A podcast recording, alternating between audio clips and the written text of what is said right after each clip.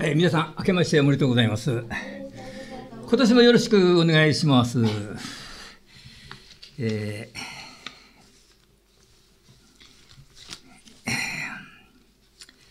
ー、リモートでですね、礼拝を守られている方もおられるかと思いますけれども、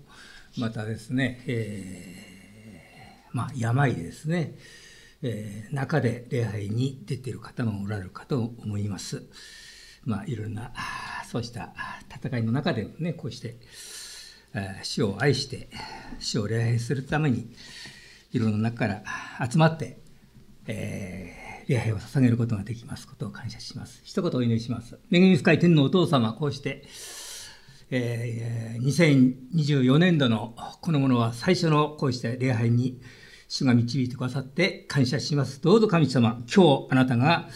開きましたこの聖書の御言葉が神様私たちの魂のうちに神様、命のパンとなることができるように、主どうぞこのところをご精霊がご支配してくださり、私たちを神様、あなたの前に心を開いて、えー、御言葉を受け止めることができるようにお祈りします。小さき者の口を清めて、取り札としてあなたがお持ちくださいますようにお祈りをいたします。すべてを信じお委ねして、尊いイエス様の皆によってお祈りをいたします。アーメン。えー、1月元日早々ですね、おめでたい、あ明けましておめでとうと言った途端にですね、能登半島の大地震がですね、起きまして、今、大変な、あこの惨事になって、ね、いるわけであります。また、2日はこの自衛隊機と自衛隊自衛隊機かな。自衛隊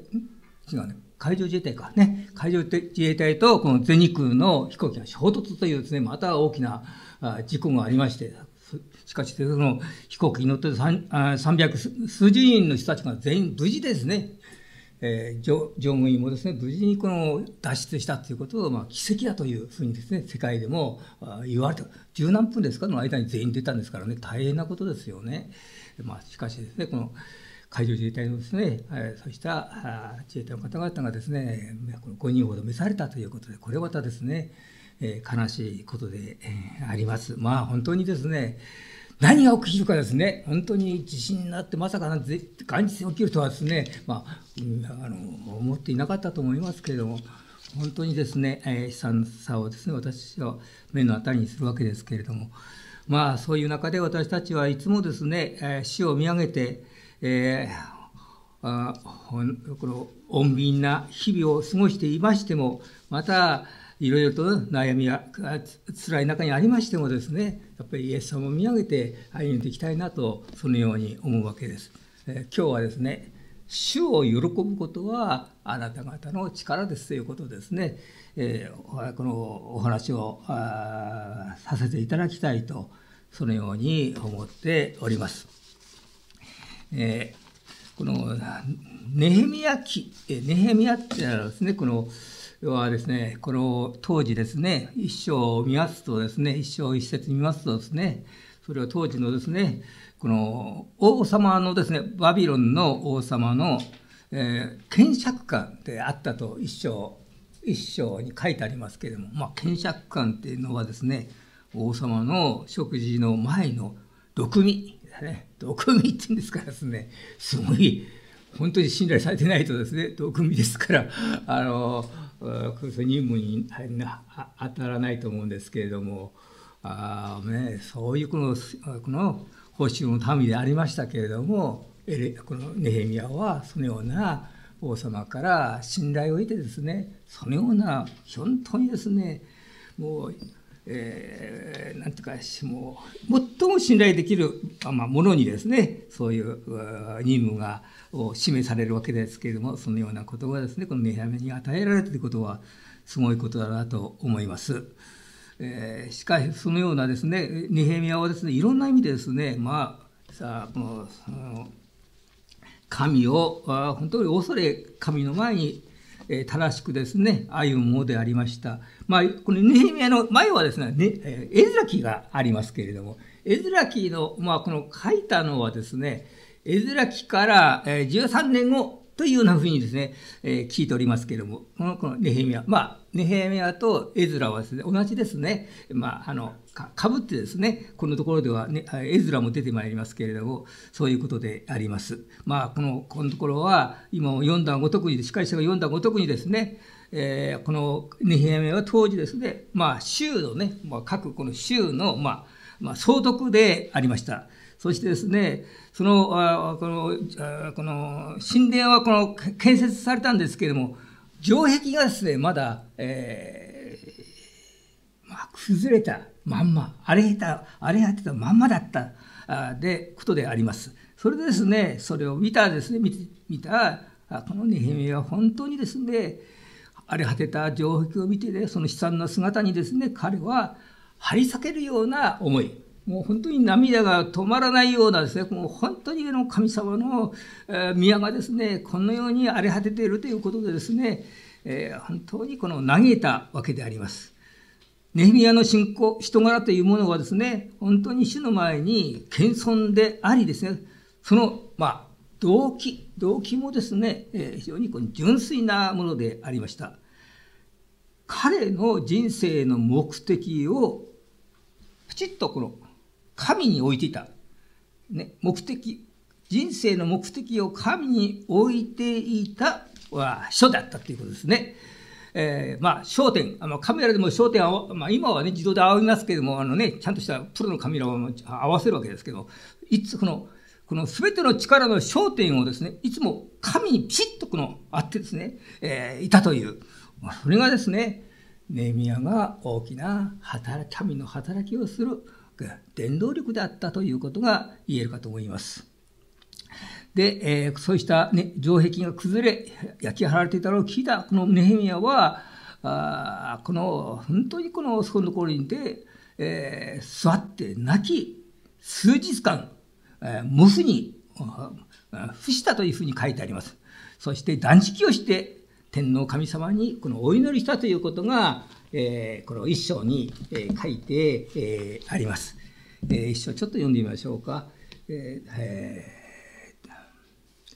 4節一章。私はこの言葉を聞いたとき、座って泣き、数日の間、喪に服し、断食をして、天の神の前に祈っていった。ああ、天の神主よ、大いなる恐るべき神。主を愛し、主の命令を守る者に対しては契約を守り、いつくしみを賜る方。どうぞあなたの身を向け、えー、傾け、あなたの目を開いて、このしべの祈りを聞いてください。私は今あなたのしもべイスラエルのために、昼も夜も見舞いに祈り、私たちがあなたに対して犯したイスラエル人の罪を告白しています。誠に私も私の父の家も罪を犯しました。私たちはあなたに対して非常に悪いことをし、あなたのしもべモーセにお命じになった命令も起きても定めも守りませんでした。どう、しかしどうかあなたのしもべモーセに命じになった言葉を思い起こしてください。あなた方が、あなた方が不妊の罪を犯すんなら、私、私はあなた方を諸国の間に知らす。あなたが私に立ち帰り、私の命令を守る、行うなら、たとえあなたがうちの散らされたものが天の果てにいても、私はそこから彼らを集め、私の名を住まわせるために私が選んだ場所に彼らを連れてくする。えー、これらのものはみんな、あこれらのものはあなたの偉大な力とその力強い御手によって、あなたがあがられたあなたのしもべ、あなたの民、ああ、主よどうか、このしもべの祈りを、あなたの名を喜んで、お前や敬うあなたのしもべの祈りと耳を傾いてください。どうか、どうぞ今日、このしもべの災害を見せ、この人の前に憐りみを受けさせてくださいますように、えー、と、検釈官って書いてありますけれども、まあ、こういうですね、えー、この、まあ、取りなすというか、この、まあ、本当にこの神様にですね何としてもですねこの祈りを聞いてもらいたいというですねもう迫力といいますか熱心さがですね、えー、ここから、えー、この伝わってく、えー、るわけであります。で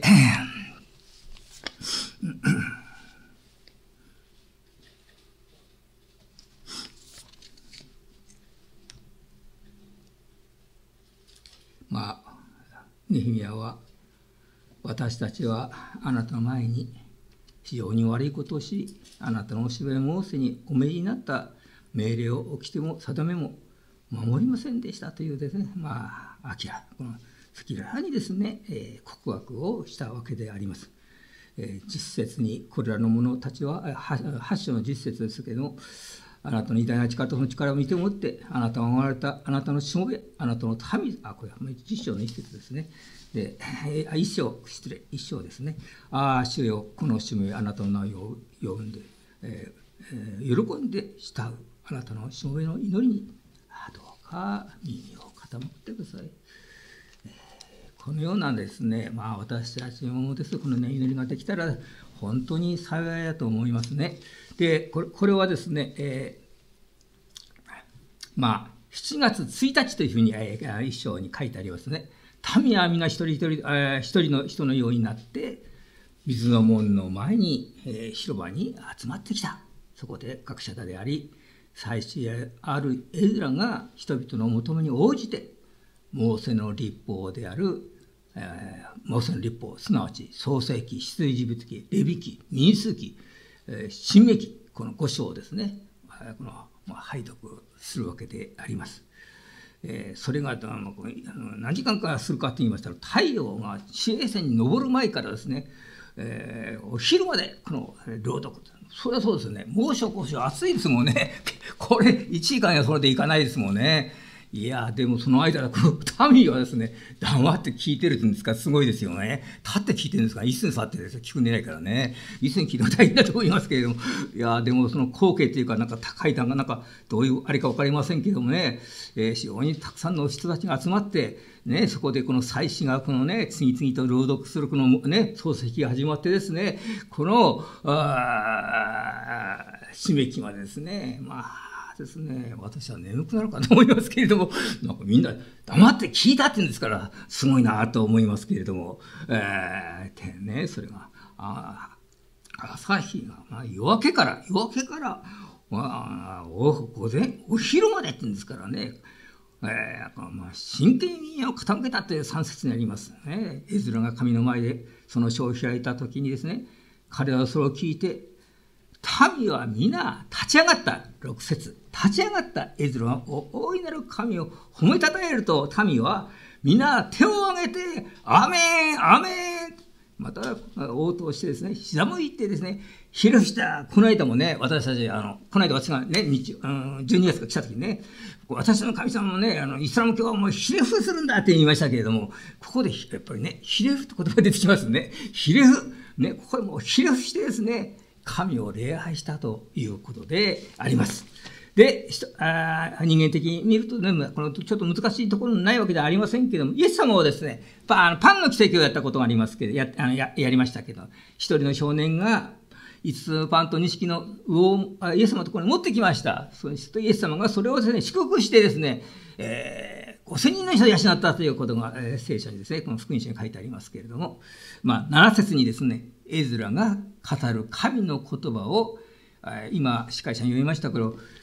こね、え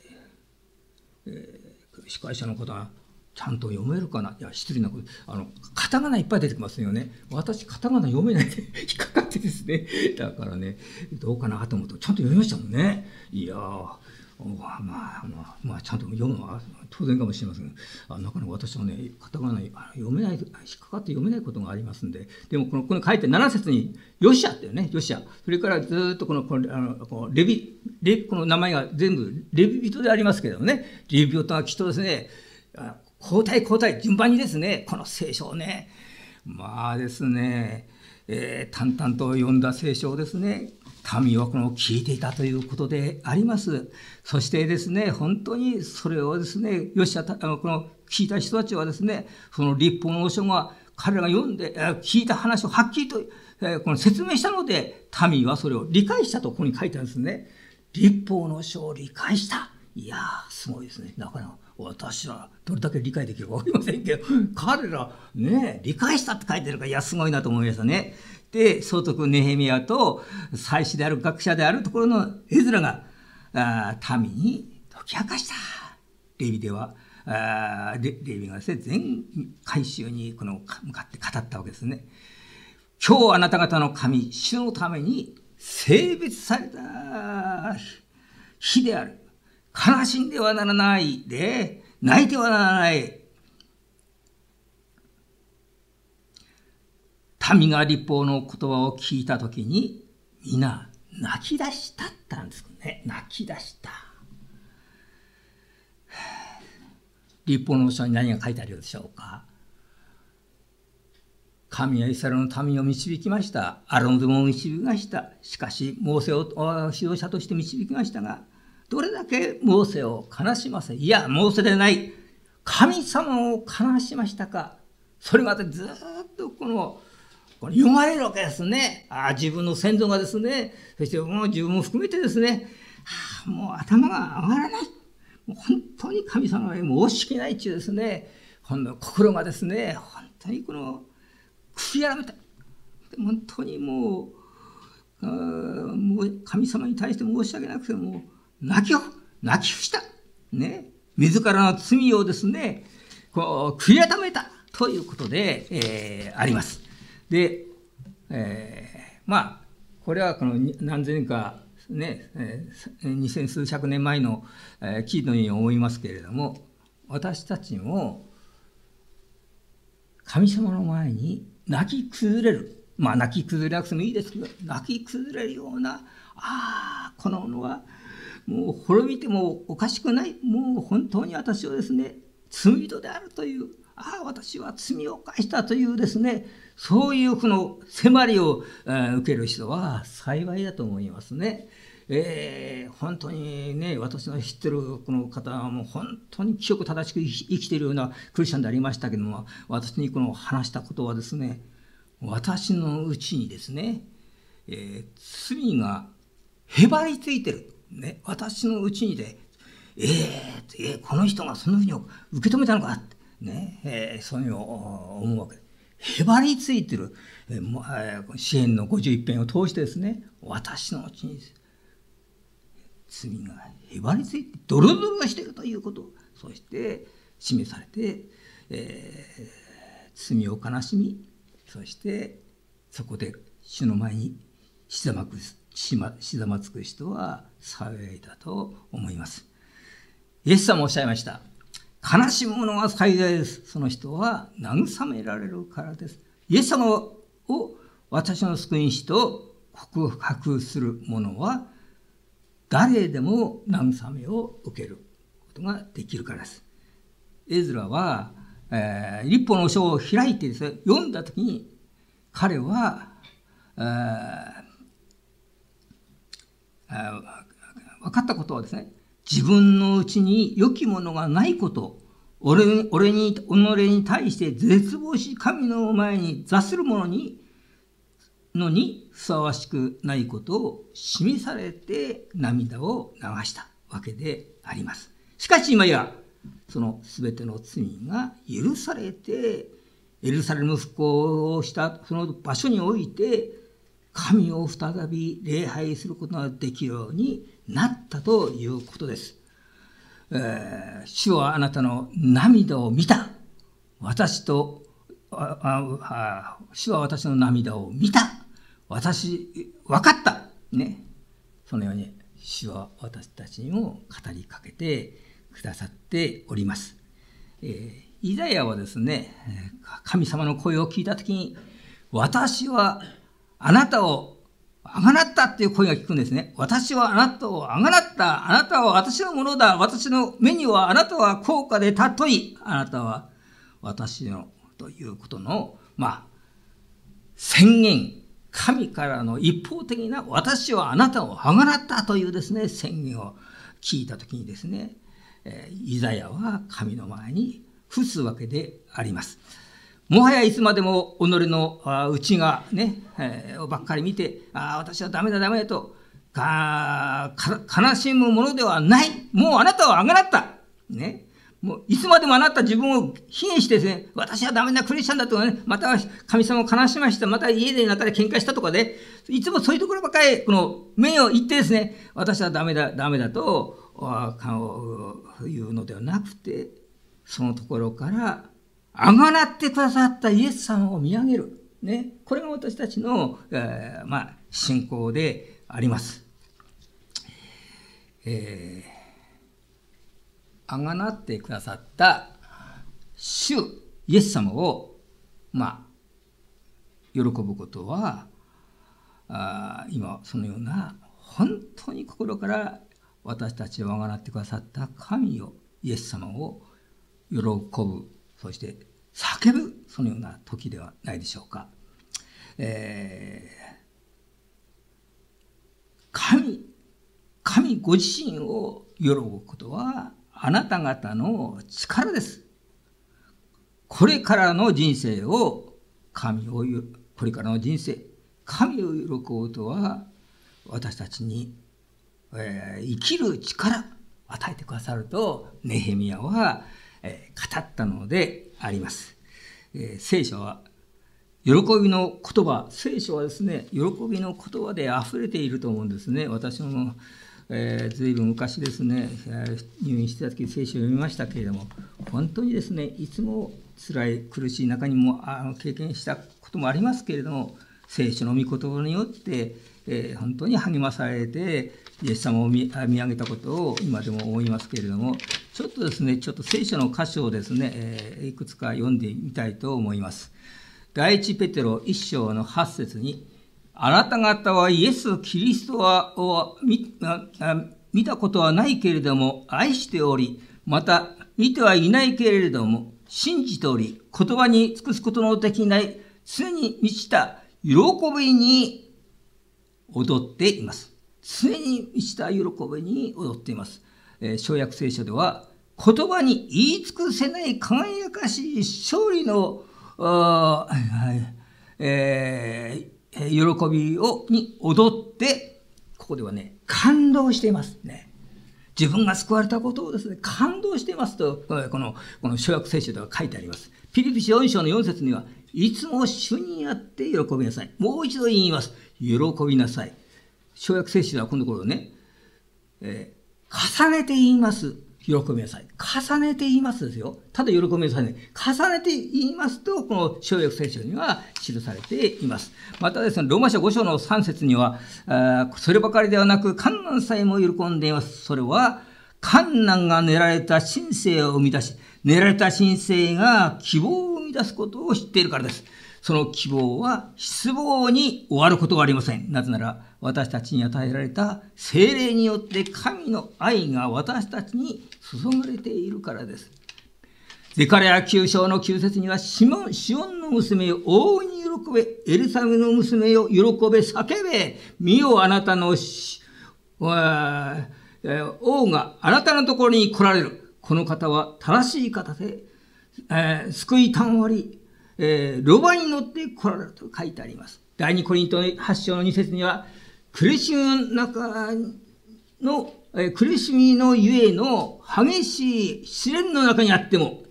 彼らの満ち溢れた喜びは、その極度の貧しさにもかかわらず、溢れ出て、その惜しみなく施す富となったのです。まあ、そのようにですね、あ記しているわけですね。本当にですね、まあこの聖書のこの喜びを書いてあるところはですね決してこの順風満々満タンでこのあの環境の中にいる人たちではありません。非常な困難の中にあってもですね、本当にそこにですね、